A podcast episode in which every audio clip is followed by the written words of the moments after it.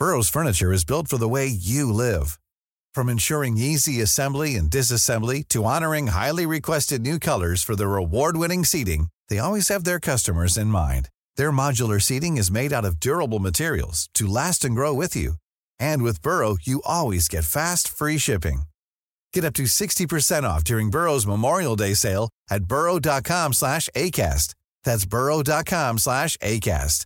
burrow.com slash ACAST.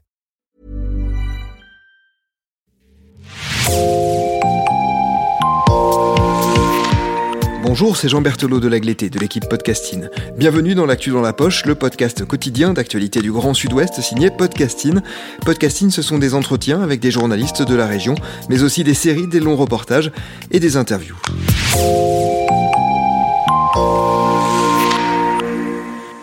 Durante ocho episodios, Podcasting se sumerge en el pasado de la región de Nueva Aquitania para descubrir más sobre la manera en la que los republicanos españoles fueron acogidos en el suroeste de Francia durante la Guerra Civil Española y los años de la dictadura franquista. Hemos querido saber más sobre la forma en la que muchos hicieron aquí su vida, en las huellas que dejaron en una lucha que a menudo continuaron en el seno de la resistencia. Aquitania Suspiros de una España republicana es un podcast de María Díaz Valderrama. Vous avancez, s'il vous plaît. Episodio 8 y último, Los Guardianes de la Memoria. J'ai pas la voix qui porte. Je vais te protéger. elle porte bien. J'ai une grande gueule, mais j'ai pas la voix qui porte.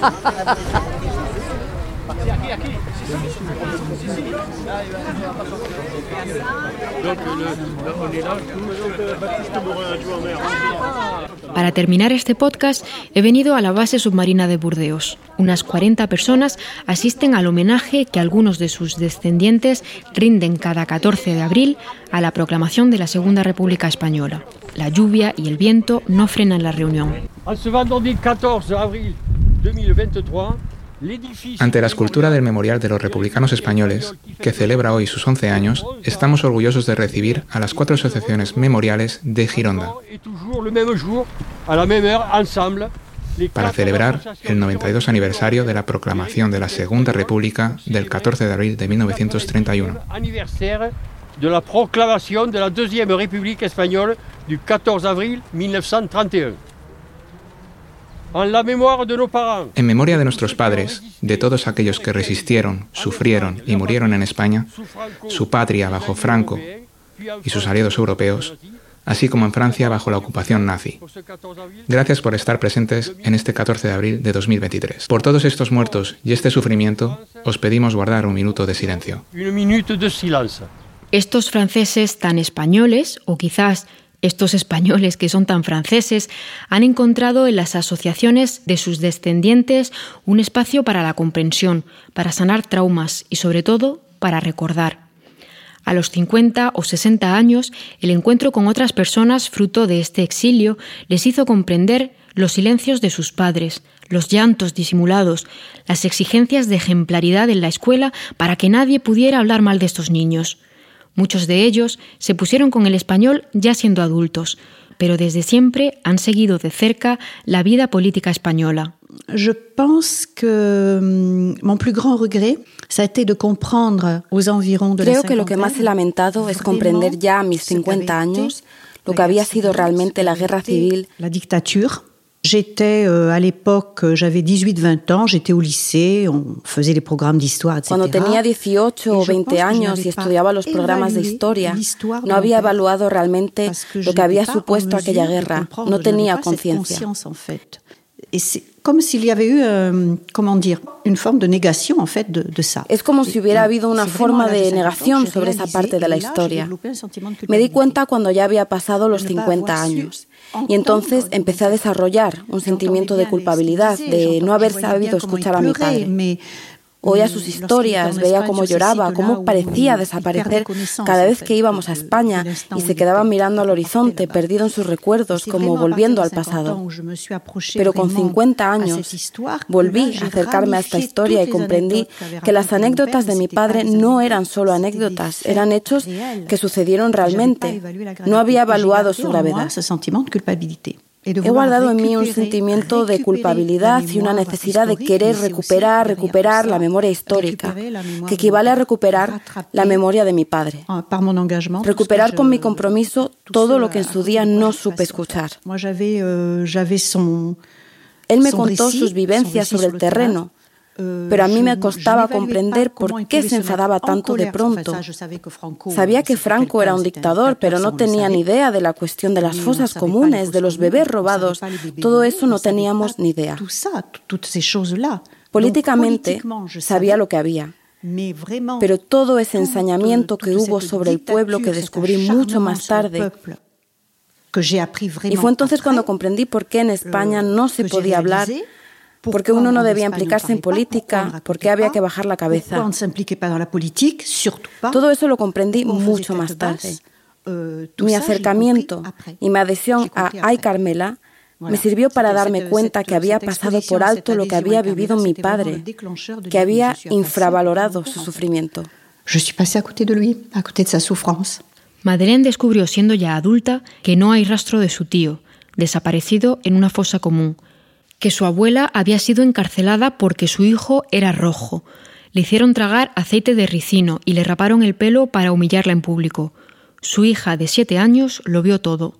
Madeleine también sospecha que más adelante le robaron un bebé a su tía, práctica habitual durante el franquismo. Se sabe que al menos 300.000 bebés fueron robados a familias pobres o señaladas por su opinión política, con la complicidad de la Iglesia y de algunos médicos que daban los niños a familias afines al régimen.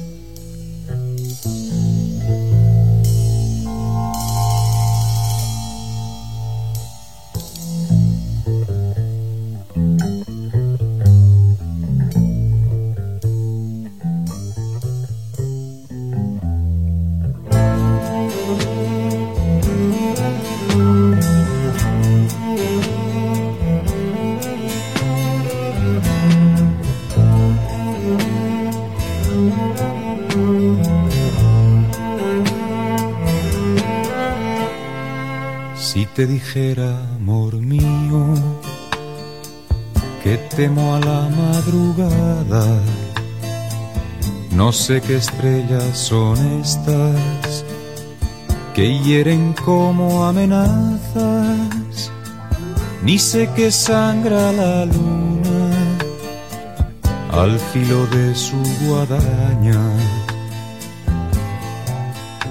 Presiento que tras la noche vendrá la noche más larga. Quiero que no me abandones, amor mío al alba. Al alba, al alba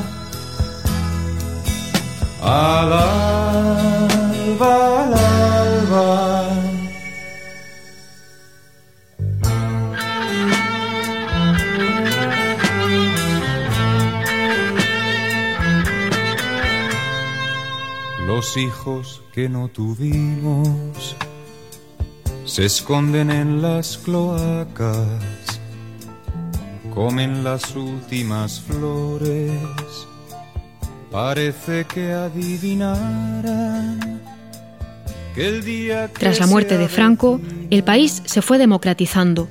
Los años 70 y 80 estuvieron marcados por una especie de despreocupación, pero también por el miedo a otro golpe militar. Esto explica la transición democrática que rápidamente quiso pasar la página de la guerra de España y de los 40 años de dictadura. que en la transición sí que hay un momento puesto que es un momento de todos los posibles, sí que hay ese intento, yo creo, al menos desde un punto de vista simbólico, de superar precisamente lo que había sido la guerra, porque todo el mundo la tenía muy presente todavía en ese, en ese contexto. Hablo sobre las leyes de amnistía de la transición española con Jesús Alonso Carballés, catedrático de civilización española en el siglo XX en la Universidad Montaigne de Burdeos. Respecto a las cuestiones memoriales hay que tener en cuenta que eh, desde un punto de vista político, a partir de ese momento de la transición, es cierto que las autoridades, digamos, van a tratar de eh, olvidar o de tratar de superar eh, esas dificultades heredadas y de que incluso, por ejemplo, el año 86 en el momento en el que se conmemora ah, públicamente, socialmente, el, el año 86 y el año 89, el 50 aniversario de la guerra, eh, la guerra civil, digamos, sus víctimas van a estar muy presentes en el espacio público. Pero es verdad que desde un punto de vista político, digamos, hay una exclusión eh, sistemática de esta cuestión en el debate público en el debate político, fundamentalmente. Pero no así, por ejemplo, en cuestiones culturales, en cuestiones históricas, historiografía, eh, etcétera, etcétera, donde hay un verdadero boom en esos años de, de, cuestiones relacionadas, incluso desde el punto de vista de la cinematografía, por ejemplo, la literatura. Casi todos los especialistas eh, sitúan un poco en el cambio de siglo, eh, por una cuestión generacional, ese retorno un poco de las cuestiones memoriales, también el cambio, la llegada del, al poder del Partido Popular, digamos, marca un poco también una especie de y el tipo de política que lleva a cabo el Partido Popular en ese contexto, sobre todo en la segunda legislatura, a partir del año 2000, marca un poco, digamos, esa dinámica de, eh, de, recuperación memorial. Hay una fecha también que es muy significativa, que a veces no se le da la importancia que, que debería darse, y es el año 2002, eh, cuando por primera vez el Parlamento español condena, eh, el Congreso español condena, digamos, el golpe de Estado franquista. Es cierto que lo hace de una forma un tanto ambigua, eh, no refiriéndose de forma explícita a, julio del 36, eh, pero también es cierto que es la primera vez que, eh, mm, digamos, hay un consenso en la mayor parte de fuerzas políticas para condenar el uso de la violencia y el recurso, digamos, a, métodos autoritarios para llevar a cabo la política. Pero aún así, digamos, hay que esperar hasta finales del año 2007 para ver aprobada la primera ah, ley de memoria ah, histórica, también todo lo que tiene que ver con la recuperación de las fosas comunes a partir del año 2000, la que hace que esta cuestión sea o devenga en algo central, al menos en el ámbito de los medios de comunicación, o ciertos medios de comunicación y ciertos sectores de la sociedad española. La ley de memoria histórica aprobada en 2007 fue considerada demasiado laxa por la izquierda, mientras que la derecha estimó que iba demasiado lejos. Los conservadores acusan a los socialistas de querer reabrir viejas heridas. El texto establece ciertas indemnizaciones para las personas encarceladas o torturadas y permitió a 300.000 descendientes de familias republicanas exiliadas recuperar su nacionalidad. Pero uno de los aspectos centrales de la ley era la recuperación de las fosas comunes, para recuperar los más de 100.000 cuerpos de fusilados o dados por desaparecidos durante la guerra y la represión, el Estado aceptó intervenir, pero solo bajo ciertas condiciones. En la mayoría de los casos, se dejó en manos de las familias y asociaciones la localización y recuperación de las fosas. Sin duda, esto explica en parte por qué en 15 años se calcula que apenas se ha abierto el 10% de las fosas comunes. Algunos trabajos incluso han sido paralizados por alcaldes opuestos a abrirlas. En 2013 y 2014, el gobierno del Partido Popular no concedió ni un euro a esta ley. Las constantes críticas de Naciones Unidas a las carencias de la ley llevaron al gobierno de coalición de Pedro Sánchez a sustituir el texto de 2007 por una nueva ley en 2022, la Ley de Memoria Democrática. Esta va un poco más allá en el reconocimiento de las víctimas, pero los expertos advierten de que la ley volverá a ser cuestionada si la derecha vuelve al poder en las elecciones de julio de 2023, dada la falta de acuerdo. Yo creo que el hecho mismo de que esa cuestión vuelva a estar en el centro del, tablero político de alguna manera ah, es cierto que a veces puede ser interpretada como una cuestión exclusivamente política, forzosamente hay un uso político de esa cuestión, eh, pero también yo creo que en ningún momento han sido o no han tenido la sensibilidad suficiente como para darse cuenta ah, de lo que ha supuesto para muchas familias eh, durante décadas no tener ni saber, por ejemplo, dónde estaban enterrados esos familiares, ni las circunstancias de su, desaparición, eh, ni otras muchas circunstancias que hacen que esas familias, digamos, todavía sigan eh, sufriendo o, viviendo un, trauma o, muy significativo. Entonces, yo creo que sí que ha habido una falta de sensibilidad en ese caso por parte de muchos sectores de la derecha hacia esas eh, personas, hacia esas víctimas. para ellos consideraban, o siempre han considerado, que era abrir una herida eh, cuando, digamos, para esas personas esa herida nunca se había cerrado. Entonces esa, situación es un poco, un poco delicada.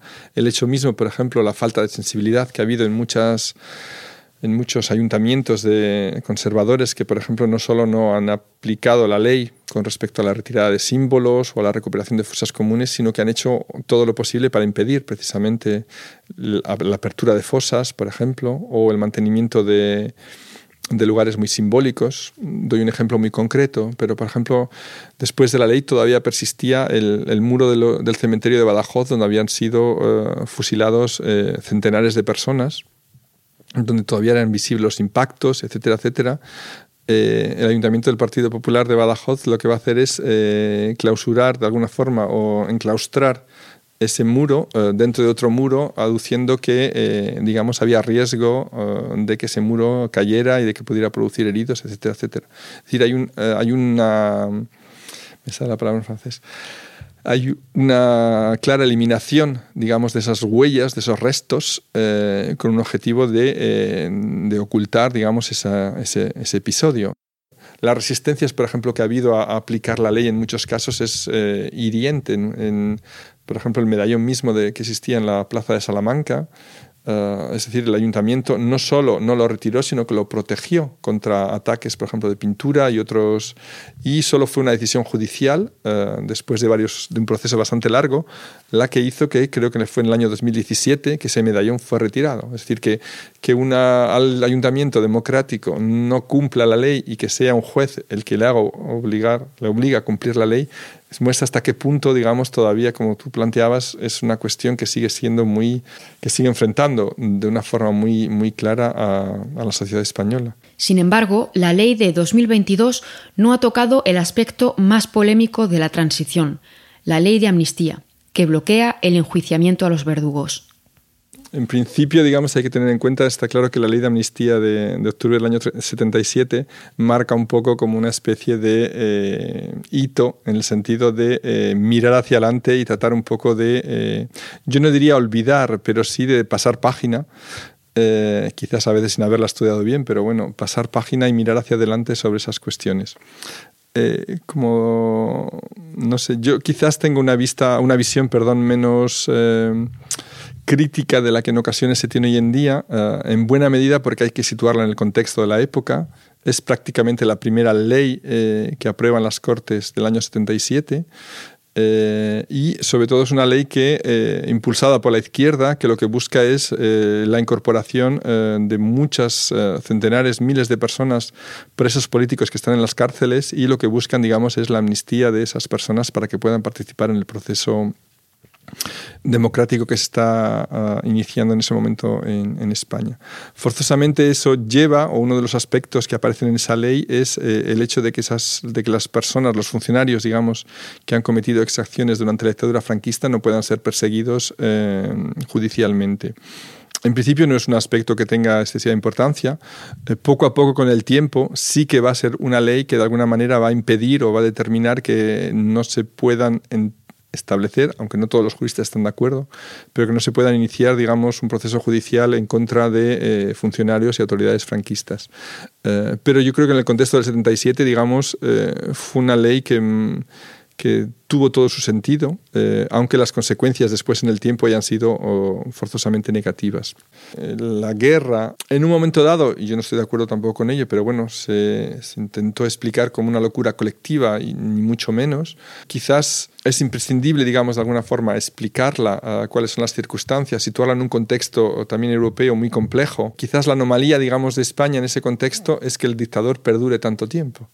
Hitler, Mussolini y algún otro dictador acaban, digamos, cayendo después del final de, la victoria de los aliados, mientras que Franco, digamos, consigue un poco sortear toda una serie de circunstancias eh, adversas y mantenerse en el poder prácticamente eh, casi 40 años, lo cual eso sí que es una anomalía, digamos, en esa perdurabilidad.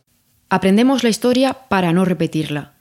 Pero casi 50 años después del fin de la dictadura, en España no hay un consenso sobre la guerra civil y sobre todo sobre el régimen dictatorial que se mantuvo durante 40 años. Hoy, en ciertos discursos mediáticos asentados en una parte de la sociedad, escuchamos a comentaristas que defienden incluso que la guerra comenzó en realidad en 1934 o que el golpe de Estado era necesario para preservar el orden en el país.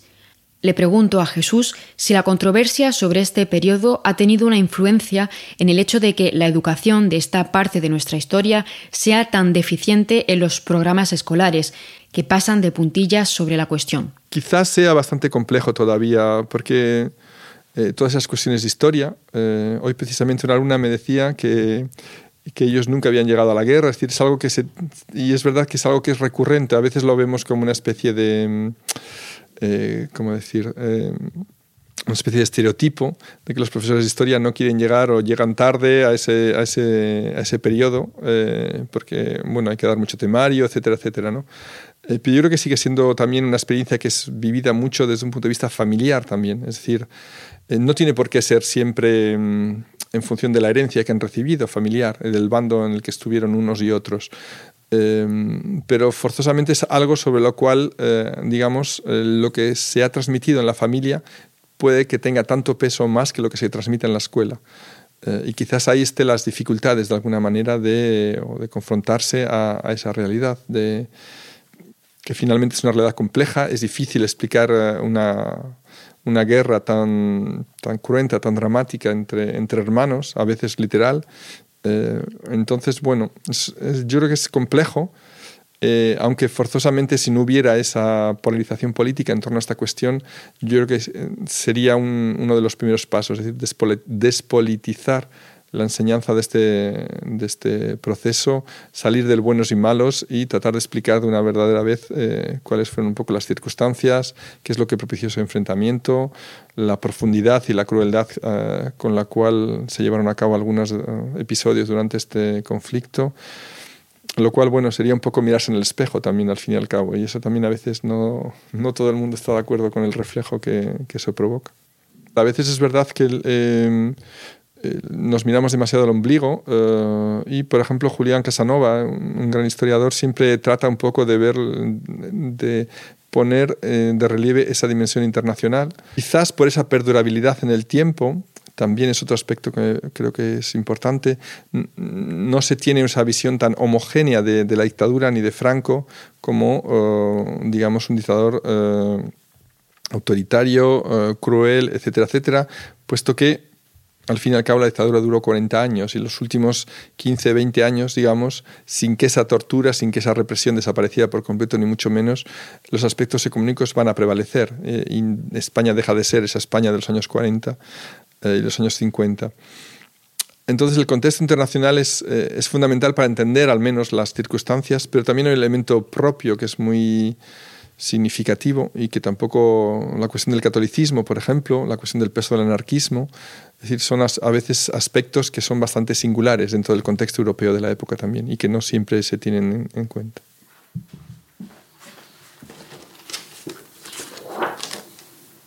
Tu vois de... naturalisation. Parce qu'on a été naturalisé en même temps que nos parents. Mm. Donc, euh, il y en a pour qui c'est plus facile, mais dès que tu rentres pas dans les normes, euh, euh, c'est très très compliqué. Et donc là, ils m'ont bien dit. Gracias a la ley de 2022, Janine Molina va a recuperar su nacionalidad. La nueva ley, también conocida como Ley de Nietos, facilita que los hijos y nietos de exiliados de la guerra civil y la dictadura puedan recuperar su nacionalidad. Los hijos o nietos de españoles que tuvieron que renunciar a su nacionalidad en algún momento, por ejemplo cuando se nacionalizaron franceses o se casaron con un extranjero, ahora pueden recuperar la nacionalidad española. Desde el Consulado de España en Burdeos explican que con la ley de 2022 se han recibido en los primeros siete meses 156 solicitudes, de las que 32 han sido aceptadas. La gran mayoría, explican, están pendientes de aceptación por falta de algunos de los documentos requeridos en la ley. Otras pocas han sido remitidas a los registros civiles competentes para su tramitación. En los primeros meses de aplicación de la ley no se presentaron muchas solicitudes, pero una vez que la ley es más conocida por el ciudadano, sí que se ha notado un aumento en el número de peticiones de nacionalidad. Le pregunto a Janine por qué es importante para ella tener la nacionalidad. Es un acto político. Me preocupa mucho lo que pasa en España, como lo que ocurre en Francia. Quiero votar porque no quiero que Vox gane fuerza. He visto los últimos sondeos y el PP está en la cabeza para las próximas elecciones, de lejos. Así que me digo que si tengo la nacionalidad, al menos podré votar. Y por otro lado, para mí es una reparación más en la historia de mi familia. Rapport à mon histoire.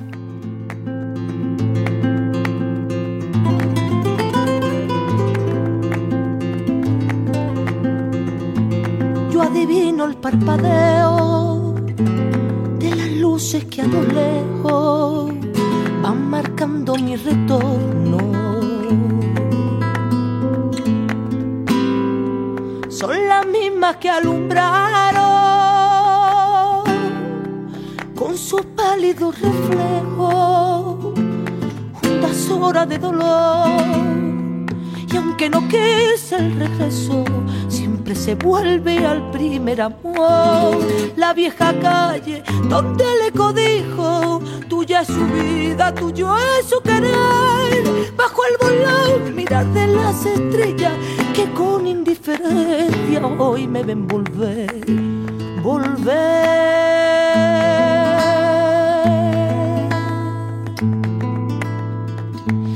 La frente marchita, la nieve del tiempo platearon mi cielo. Sentí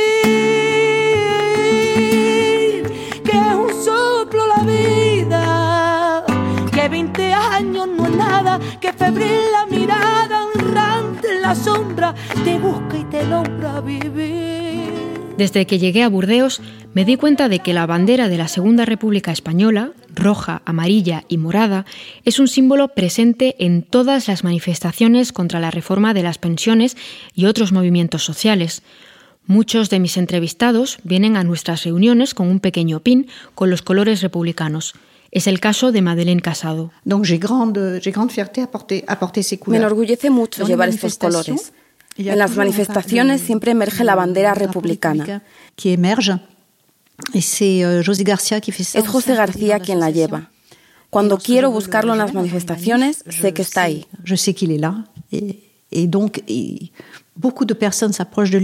Mucha gente se le acerca y le pregunta qué es esa bandera. Y entonces él les euh, cuenta. Los jóvenes son muy sensibles a esta historia. Recibimos muchos estudiantes españoles que vienen hasta la base submarina de Burdeos o al antiguo barrio español de Burdeos, el barrio de San Michel. Euh, euh, y le preguntamos, ¿qué es lo que sabéis de vuestra historia? Y ahora vemos que poco a poco sí que van sabiendo, descubriendo más cosas.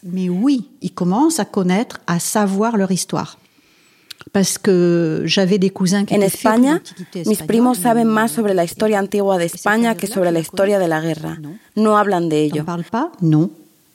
Euh, en Burdeos, cada vez que presentamos películas en el cine Utopía, tenemos muchos jóvenes que vienen, muchos estudiantes españoles que vienen a hablar, a debatir y se interesan mucho por esta historia. Siento que España empieza por fin a despertarse y ya era hora, ya era hora. la mirada y errante la sombra te busca y te nombra vivir. Hasta siempre, Jean-Pierre. Ante el aumento del individualismo y del nacionalismo en Europa, queremos celebrar el 92 aniversario de la Segunda República Española,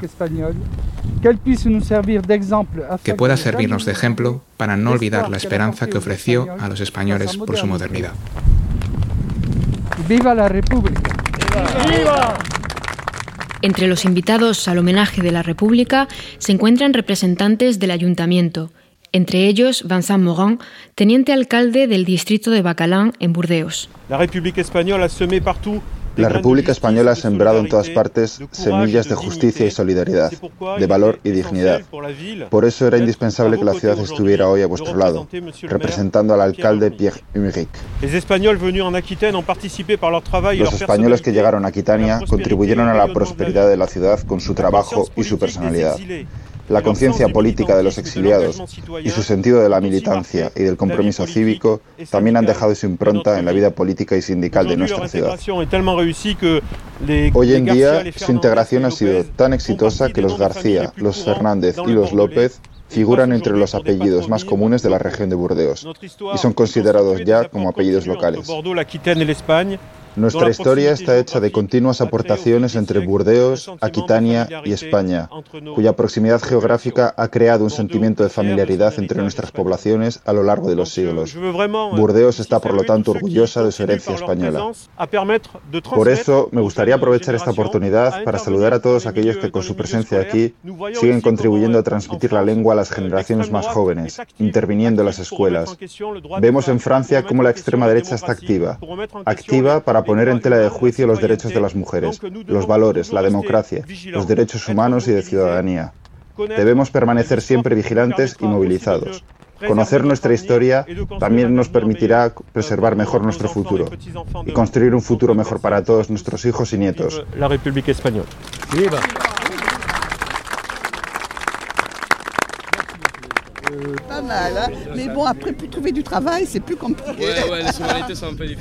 En la ceremonia hay algunas familias, pero también algunos turistas que llegan a la base de submarinos y que hoy descubren esta historia. También hay un grupo de jóvenes, estudiantes Erasmus, inmigrantes, llegados por la precariedad laboral en España tras la crisis de 2008. A Janine y a otros activistas les encanta hablar con ellos. Algún día tendrán que pasar el testigo. Oh, ah, mais je Tiens, Maria, voilà. Et toi de sociologie et travail social. Ah, c'est bien, bravo. D'accord. Bah, écoutez, vraiment, merci. Vous me faites un bien fou de vous voir, rien que pour ça. Voilà.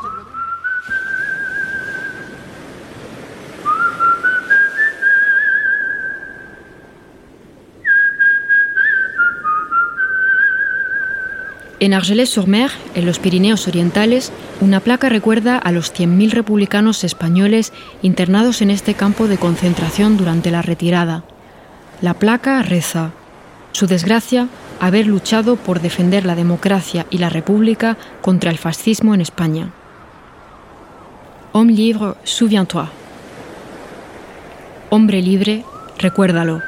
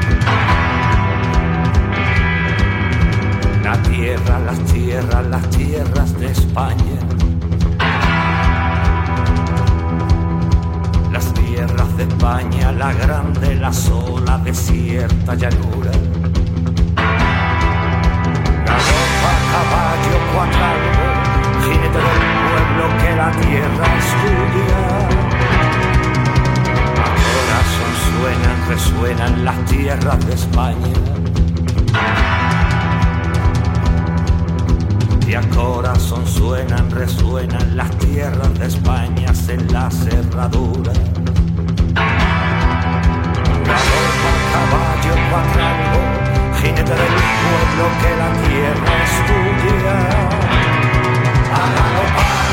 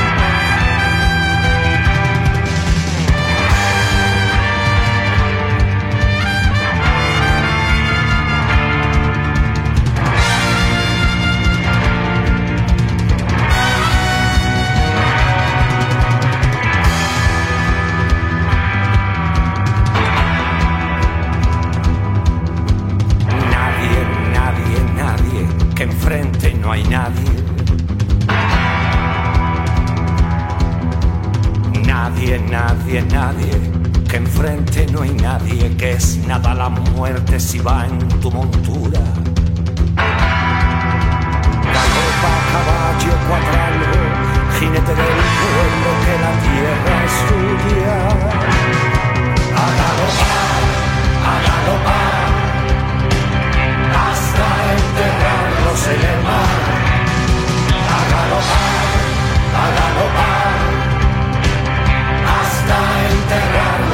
enterrarlos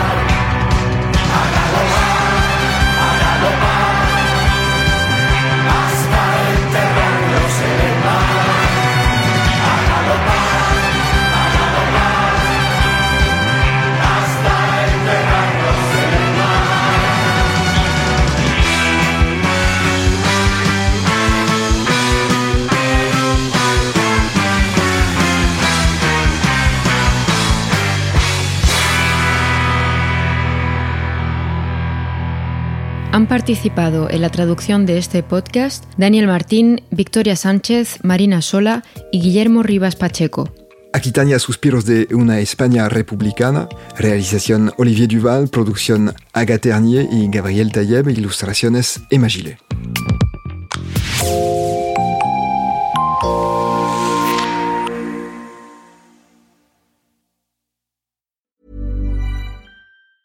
Even when we're on a budget, we still deserve nice things.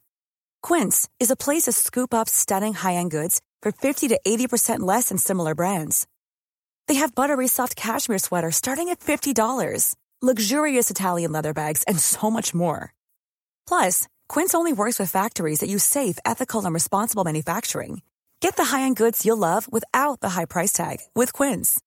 Go to quince.com slash style for free shipping and 365-day returns.